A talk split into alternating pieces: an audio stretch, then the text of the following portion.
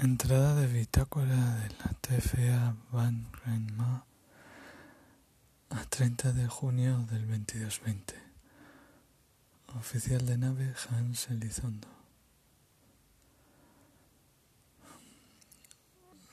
La nave continúa con su con su trayectoria normal.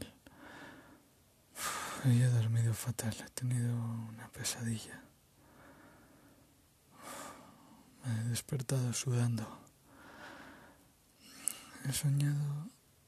No me acuerdo muy bien lo que he soñado. La nave estaba en llamas y no podía salir.